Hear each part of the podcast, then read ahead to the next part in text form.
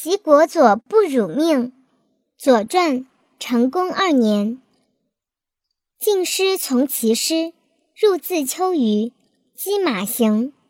齐侯使兵媚人陆以计演，欲庆与帝，不可，则听客之所为。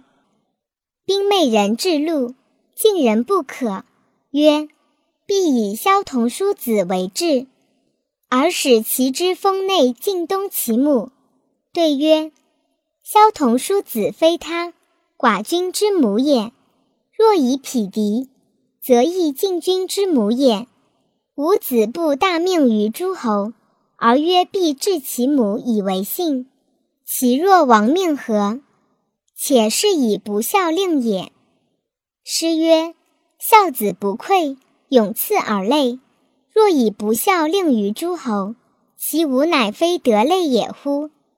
先王将理天下，物土之宜而不其利，故诗曰：“我将我礼，南东其母。”今吾子将礼诸侯，而曰晋东其母而已。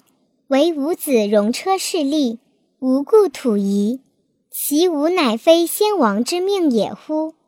反先王则不义，何以为盟主？其境实有缺，四王之望也。庶德而祭同欲焉，五霸之霸也。秦而辅之，以义王命。今吾子求和诸侯，以逞吾将之欲。诗曰：“夫正悠悠，百禄是求。子时不忧，而弃百禄，诸侯何害焉？不然，寡君之命使臣，则有此矣。曰：子以君师辱于必义，不舔必负，以靠从者，为君之政，师徒挠败。”吾子会邀齐国之福，不敏其社稷，使稷就好。